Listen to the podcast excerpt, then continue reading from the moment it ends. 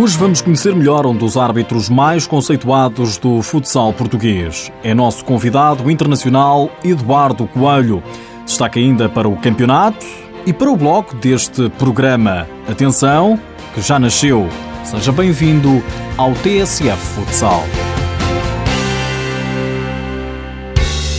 Queria ser jogador de futebol, mas. Quando vi que a minha carreira de longe iria ser promissora e uma vez queria continuar a praticar desporto, acabei por aceitar um, um convite na altura que me foi formulado para frequentar o curso de arbitragem. A mim e a diversos amigos acabamos por o realizar e com o resultado do passado do tempo, a vontade e o interesse de ser árbitro e seguir uma carreira acabou por ganhar outra dimensão. Eduardo José Fernandes Coelho é um dos árbitros mais conceituados do futsal português.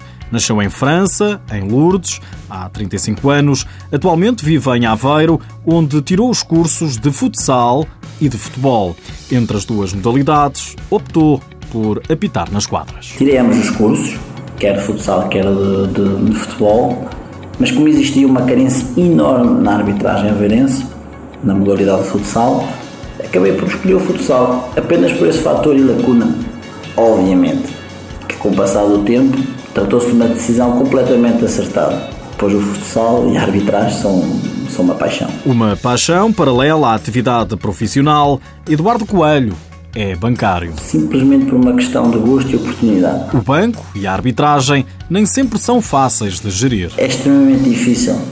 Isto é porque eu, eu desempenho funções comerciais diretamente com a clientela e quando tenho que me ausentar, seja por jogos, treinos ou quando desloco para fora do país, isto provoca na, na equipa de trabalho uma maior pressão e um avolumado de trabalho, quer para eles, quer para mim quando regresso. Porquê? Porque obriga-me a prolongar os meus dias de trabalho quando estou no balcão de forma a compensar a minha ausência. Dentro das quadras são vários os pontos altos deste árbitro internacional, mas há um que Eduardo Coelho elege como o mais alto de todos. Para mim o ponto mais alto da carreira foi a final da UEFA Cup 2013-2014 entre as equipas do Barcelona e Dinamo Moscou. Eduardo Coelho quer agora marcar presença numa fase final do Campeonato do Mundo, mas orgulha-se muito de já ter representado Portugal e a classe da arbitragem no Campeonato da Europa de 2012 na Croácia. Porquê? Porque tratou-se da, da minha primeira intervenção a este nível e aquele impacto organizativo, o ambiente, a convivência do grupo, marcou de uma forma extremamente positiva e para sempre. Estamos a falar neste momento com o melhor árbitro português? Não, não, não, não. Apenas sou um árbitro, entre outros. Na nossa federação, neste momento, temos bastantes árbitros jovens, com valor, muito promissores. Obviamente, obviamente sinto-me muito respeitado por todos os intervenientes dos jogos e acaba por me facilitar o trabalho e de um reconhecimento adquirido ao longo dos anos. Seja como for, Eduardo Coelho é já uma figura pública. Já é difícil passar despercebido na rua. Sim, por diversas vezes. Sou identificado e questionado sobre a modalidade, mas principalmente pelos amantes de futsal. Tirando a profissão de bancário e a paixão da arbitragem, quem é realmente Eduardo Coelho? O Eduardo é uma pessoa extremamente simples. Gosta de conviver com os amigos, família e, claro, para além de ver alguns colegas, mas na condição de cidadão. Eduardo, vamos jogar. Uma pergunta, uma resposta. Como ocupa os tempos livres? Adoro treinar, correr, natação e adoro também jogar futebol manager, FIFA, PES na Playstation. E o que mais adora? Desafios e a convivência com os meus amigos. O que mais detesta? Falsidade. Filme que o tenha marcado? Velocidade Furiosa. Prato preferido? Picanha no espeto. Viagem de sonho? Ilhas Maldivas. Eduardo Coelho, árbitro internacional desde 2008, subiu à primeira categoria em 2004.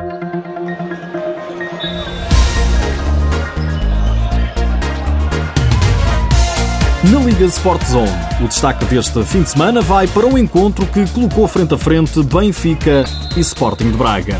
Em jogo, o segundo lugar, mas ontem na luz fica para a história o triunfo da eficácia encarnada. 3-0 foi resultado final.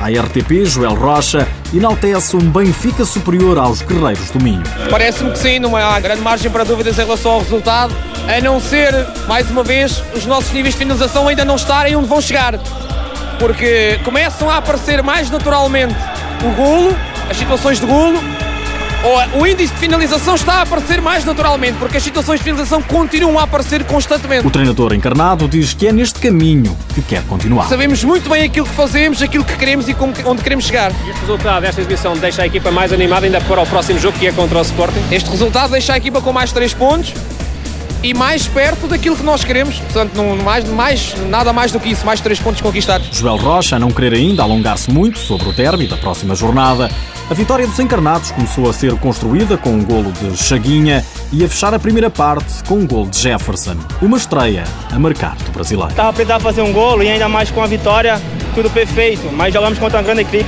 equipe que é o Braga. Tem mostrado isso até aqui mas durante a semana trabalhamos muito forte, estudamos bem o Braga e graças a Deus saímos com a vitória hoje. Também à RTP, o treinador do Braga, Paulo Tavares, não teve problemas em afirmar que é justa a vitória do Benfica, mas considera que os números são exagerados. Sim, acho que é o mais correto. Uh, primeiro o homem do jogo é o, é o guarda-redes Benfica, não há dúvida nenhuma.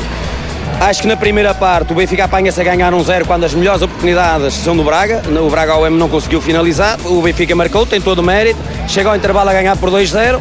Nós na segunda parte temos mais outra vez várias oportunidades que não marcamos. Fomos castigados. O Benfica acaba por merecer, por merecer a vitória, é óbvio, porque contam os golos marcados. Mas acho que é, é, é exagerado o resultado. Aquilo que o Braga ao M fez, não marcarmos um golo Acho que os postos e a barra foram um pouco amigos do Benfica também. A parte final também tivemos, eh, também tivemos o Benfica também teve uma situação. Mas eh, em termos de justiça de vitória, penso que sim, que, que o Joel tem razão. Paulo Tavares diz ainda que o jogo de ontem não deixa marcas no projeto do Braga. Não, não tem que deixar marcas nenhuma. O projeto do, do, do, do Braga OM passa por, por ter sempre uma equipa, uma equipa jovem.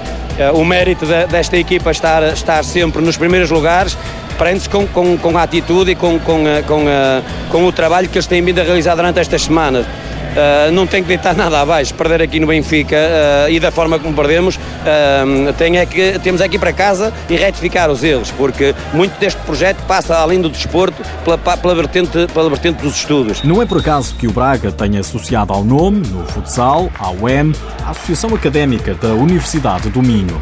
Nas restantes partidas, todas no sábado, o Sporting foi a Vila do Conde confirmar a liderança. Os Leões venceram o Rio Ave por 5-2 antes do derby frente ao Benfica da próxima jornada. Goleada maior registrou-se em Cascais. O Dramático venceu por 5-1 o Unidos Pinheirense. Destaque também para o jogo em que se registrou mais golos, 10. O Boa Vista empatou em casa 5-5 com o Belenenses. Também em casa, o Povo a Futsal perdeu por 3-1 frente ao Módicos. O Borinhosa venceu em Alcobaça o Fundão também por 3-1 e os Leões Porto Salvo empataram diante do Olivais a uma bola. O Sporting lidera a tabela classificativa com 16 pontos, mais 2 que o Benfica, mais 3 que o Braga. Na última posição, sem qualquer ponto, está o Unidos Pinheirense. Nandinho, do Boa Vista, lidera a lista dos melhores marcadores com 10 golos. Nos últimos dias, ficamos a saber que o Sporting vai jogar com os espanhóis do Inter Movistar, equipa dos internacionais portugueses Ricardinho e Cardinal, na ronda de elite da UEFA Futsal Cup. O sorteio realizado em Lyon, na Suíça, na sexta-feira passada, ditou ainda que, além do campeão espanhol, o Grupo A contará com os búlgaros do Grande Provarna, estreantes, e os belgas do Charleroi. O Sporting será anfitrião do grupo, utilizando para o efeito o pavilhão de Odivelas. Nas senhoras terminou ontem a fase sazonal do torneio Interassociações do futsal feminino sub-20, que teve início na sexta-feira. As seleções distritais das associações de futebol de Vila Real, Porto, Zona Norte, Lisboa e Leiria, Zona Sul, garantiram a presença na Final Four. Lá por fora, o Nica Riga, dos treinadores portugueses Orlando Duarte e Simão Assunção, e que conta ainda com o internacional português Arnaldo, venceu a Supertaça da Letónia por 2-1 frente ao Raba. Já agora, não me vou embora sem lhe deixar mais esta. Sabia que o blog, o TSF Futsal, já está ativo? Pode aceder já em futsal.tsf.pt. É uma novidade.